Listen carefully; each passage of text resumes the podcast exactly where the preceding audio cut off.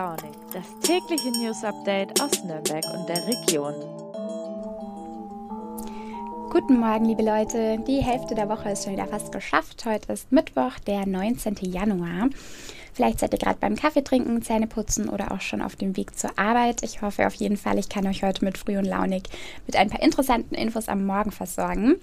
Ich bin übrigens auch genauso ein Kandidat, der Podcasts und Nachrichtenpodcasts am liebsten während dem Fertigmachen, Frühstück zubereiten und Zähneputzen hört. Ich finde es einfach super praktisch, wenn man solche Tätigkeiten, die man sowieso machen muss, bei denen man sich aber auch nicht besonders konzentrieren muss, gleich noch mit was Nützlichem oder Informativem verbinden kann. aber ganz egal, wo und wann ihr uns zuhört, wir starten jetzt direkt mit den heutigen Themen des Tages. Es geht zum einen um Corona und das große Thema Impfangst. Eine Kollegin hat sich damit beschäftigt und die Frage gestellt, wie man damit am besten umgehen kann. Und es geht um Büffelfahrräder, die die Welt retten. Es wird also spannend. Ja, Corona und das Thema Impfen, das ist nach wie vor ein großes, eines, das uns seit Beginn nicht mehr losgelassen hat und das vor allem auch ein sehr großes Konfliktpotenzial birgt. Das zeigen ja die vielen Demonstrationen, das zeigt sich aber auch im Kleinen in Diskussionen oder sogar Streits im Freundes- oder Familienkreis, weil dort unterschiedliche Meinungen aufeinander prallen. Ich persönlich bin sehr dankbar um die Möglichkeit, mich mit der Impfung gut möglichst gegen das Virus schützen zu können. Natürlich neben Abstand halten und Maske tragen und so weiter. Und ich damit auch irgendwie meinen Teil dazu beitragen kann, dass diese Pandemie hoffentlich bald endet.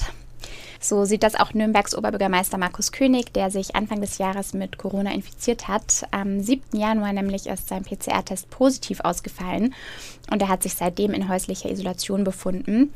Seine Amtsgeschäfte hat er dann digital und von zu Hause aus ausgeführt. Das konnte man auch ein bisschen über Social Media verfolgen. Und der CSU-Politiker hat berichtet, dass er zum Glück nur sehr milde Symptome gehabt hat und appelliert auch gleichzeitig nochmal an alle Bürgerinnen und Bürger, sich impfen oder boostern zu lassen, wenn sie das noch nicht gemacht haben. Gerade gegen Omikron gebe es nämlich derzeit keinen besseren Schutz. Ja, er hat außerdem viel Zuspruch und gute Wünsche während seiner Infektion bekommen. Dafür hat er sich auch bedankt. Allerdings äh, auch nicht nur, wie er erzählt hat, während er auf Facebook und Instagram vor allem positives Feedback auf seine Infektion bekommen hat. Habe auf Twitter Häme und Schwurbeleien erlebt und von Telegram hat er wohl erfahren, dass dort ähm, vor allem Verschwörungstheorien verbreitet wurden. Nach wie vor sind allerdings bekanntermaßen nicht alle Menschen von der Schutzwirkung der Corona-Impfung überzeugt. Rund 15 Prozent der deutschen Bevölkerung haben bislang noch gar keine Spritze bekommen. Und die Gründe dafür sind natürlich vielfältig. Meine Kollegin Katrin Biersch aus dem Ressort Region Bayern hat sich mal mit der Frage nach dem Warum beschäftigt und damit, wie man als Nahestehender bei Angst vor der Impfung, die über die Hälfte der Ungeimpften als Grund angeben, helfen kann. Hallo liebe Katrin, was hast du denn da noch so rausfinden können? Warum zögern manche Menschen immer noch bei der Entscheidung für eine Corona-Impfung? Also ich habe äh, einen Menschen gefunden, der mit mir gesprochen hat und sich jetzt erst hat impfen lassen. Und ähm, natürlich sind die Gründe vielfältig, ne? aber in dem besagten Fall war es wirklich jetzt großes Zögern und große Angst um seine Gesundheit, weil er diese Impfung völlig neu auf den Markt kam und viele Unwägbarkeiten oder Ungewissheiten im Prinzip auch so im Netz, äh, im Internet vor allem auch rumgewabert sind, welche Langzeitnebenwirkungen oder Langzeitschäden diese Corona-Impfung verursacht oder was, wie es ihn direkt betrifft, denn er hatte vor einigen Jahren eine Herzmuskelentzündung und manche Impfstoffe waren ja quasi so ein bisschen im Verruf geraten, dass sie das auch äh, hervorrufen. Und daraus kam dieses lange Zögern und auch der Druck, der dann zunehmend größer wurde für diejenigen, die ungeimpft waren, von Seiten der Politik, von Seiten der Familie, von Seiten von Freunden, Vereinen. Ähm, das, es zwingt äh, viele Menschen tatsächlich jetzt, sich impfen zu lassen. Aber wie gesagt, die Angst vor der Impfung ist eigentlich das Thema, das alle oder viele, viele Impf Zögerer vereint. Ja, und es ist vielleicht auch nochmal wichtig zu sagen, dass nicht jeder, der noch ungeimpft ist, ein Querdenker oder Corona-Leugner ist, sondern dass eben bei einigen diese diffuse Angst vorherrscht, oder? Absolut. Es gibt ja da verschiedene Lager. Also es gibt die, die wirklich die vehementen Impfgegner und auch Corona-Leugner, ähm, die partout diese Impfung ablehnen. Aber es gibt eben auch viele, die aus Angst, aus diffusen Ängsten heraus ähm, sich nicht, nicht dazu durchringen können, impfen zu lassen. Ja, da hast du es gerade auch schon so ein bisschen angesprochen. Gerade im Familien- oder Freundeskreis ist das Thema ja oft nicht leicht, gerade wenn die Meinungen da eben sehr auseinandergehen und man vielleicht auch wenig Verständnis jetzt für den anderen aufbringen kann. Wie kann ich denn da als Angehöriger oder nahestehender Freund auf die Menschen zugehen, um ihnen die Angst zu nehmen? Ja, da hat ein Professor der Uni Marburg, Professor Winfried Schrief, gute Tipps gegeben zum Thema Impfangst und speziell zur Impfangst gegen Corona, gegen die Corona-Impfung. Er sagte, bleiben Sie im Gespräch mit dem Angehörigen oder dem Freund, nehmen Sie seine Ängste wahr und fragen Sie, was kann ich tun, um dir die Angst zu nehmen? Das sind eigentlich gute Tipps. Also jemanden versuchen, mit Druck zu überzeugen, jetzt lass dich endlich impfen, das bringt nichts, weil diese Panik im Kopf, wie es Professor Ficker vom, vom Klinikum Nürnberg auch gesagt, ähm, die kriegt man damit nicht weg. Also Ängste ernst nehmen, im Gespräch bleiben, fragen, wie kann ich dir helfen, dir die Angst zu nehmen. Ja, das Unterdrucksetzen ist da sicherlich nicht zielführend, aber das Angebot setzt natürlich auch voraus, dass der Betroffene auch daran interessiert ist, die Hilfe anzunehmen und sich die Angst auch nehmen lassen möchte. Gibt es denn sonst konkrete Hilfen bei der Angst vor der Nadel? Ja, man muss natürlich schon äh, differenzieren zwischen Angst vor der Nadel. Also das sind Menschen, die sich nicht impfen lassen, weil sie einfach vor diesem Stich Angst haben. Da gibt es tatsächlich ja auch ähm, Kurse zur Bekämpfung der Angst, ähnlich wie bei der Flugangst. Leute steigen nicht mehr in den Flieger, weil sie Angst haben und Leute lassen sich nicht impfen, weil sie Angst vor der Nadel haben. Da gibt es äh, zahlreiche Anlaufstellen an jedem Klinikum auch. Und da zum Beispiel auch an der Uni Marburg äh, hatte er von 20 Menschen berichtet, die Angst vor der Nadel hatten und die sich am Ende haben impfen lassen.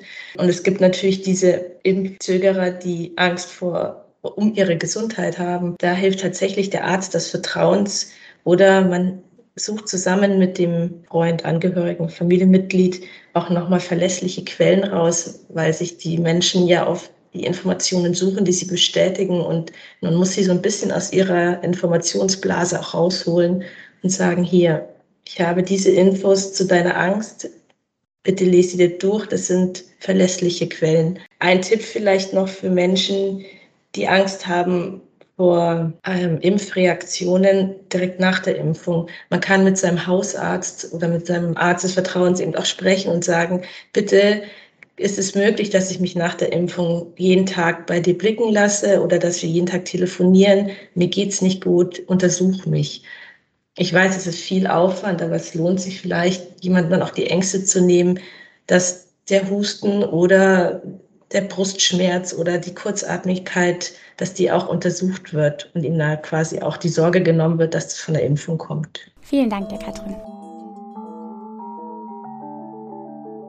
Das nächste und letzte Thema für heute ist ein ganz anderes. Und zwar geht es um Büffelfahrräder. Könnt ihr euch darunter was vorstellen oder kanntet ihr den Begriff? Ich persönlich nicht, aber mein Kollege Christian Mückel aus dem Ressort Kultur und Leben kennt ihn und hat sich damit beschäftigt, was sich dahinter verbirgt, beziehungsweise wie diese Büffelräder die Welt verbessern und Menschen in schwierigen Situationen ihren Alltag erleichtern. Und Christian ist jetzt bei mir im Podcaststudio zu Besuch. Hallo Christian. Mit Büffelrädern die Welt retten, das ist der Titel deiner Geschichte und es geht um die Nichtregierungsorganisation World Bicycle Relief. Vielleicht fangen wir mal vorne an. Wie ist denn die Organisation entstanden und wer steckt da dahinter? Mhm. Dafür müssen wir zurückgehen ins Jahr 2005, als dieser schreckliche Tsunami im Indischen Ozean stattfand und unter anderem weite Teile der Küste von Sri Lanka zerstört hat. Die Nachricht ging um die Welt und hat unter anderem auch in den USA einen Mann namens Frederick King Day erreicht. Der hat sein Geld äh, bis dato mit Fahrradzubehör, Fahrradteilen gemacht. Und er hat dann äh, in den USA Hilfsorganisationen gefragt, ob er denn vielleicht mit Fahrrädern, mit Fahrradteilen helfen könnte. Und die meinten, nee, Geldspenden wären ihnen lieber. Gut, jetzt ist dieser Frederick King Day so drauf, dass er äh, gedacht hat, damit gebe ich mich nicht zufrieden. Hat kurz entschlossen zwei Flugtickets gebucht für sich und seine Frau. Das ist die Dokumentarfilmerin Lea Misbach Day. Die sind mitten ins Katastrophengebiet nach Sri Lanka geflogen, ähm, haben dort gefragt, hey, braucht ihr Fahrräder? Und die haben gesagt, gerne. Ja, aufs erste Hören fragt man sich so ein bisschen, ob Fahrräder dann tatsächlich in derartigen Situationen so viel helfen können. Aber tatsächlich leisten sie ja in verschiedenster Hinsicht gute Dienste, richtig? Ja, Klar, mit dem Fahrrad kann man die vierfache Entfernung wie zu Fuß zurücklegen. Man kann Sachen transportieren, man wird mobiler. Okay, aber jetzt erzähl mal, was steckt denn eigentlich hinter einem Büffelfahrrad? Ja, ist ja eigentlich ein lustiger Name, ein schöner Name, der aber äh, dieses äh, Teil eigentlich ganz gut trifft. Dahinter steckt die Idee, ähm, ein Fahrrad zu erfinden, zu konzipieren, zu bauen, was ganz robust ist. Also das Büffelfahrrad äh, kann 100 Kilo transportieren, was im beim Bauen relativ preiswert ist. Also der Bau eines Büffelfahrrads kostet nur 134 Euro. Das Grundgerüst kommt wohl aus äh, China von der Firma Giant, aber montiert werden die dann vor Ort in den betreffenden Ländern, wo sie dann zum Einsatz kommen.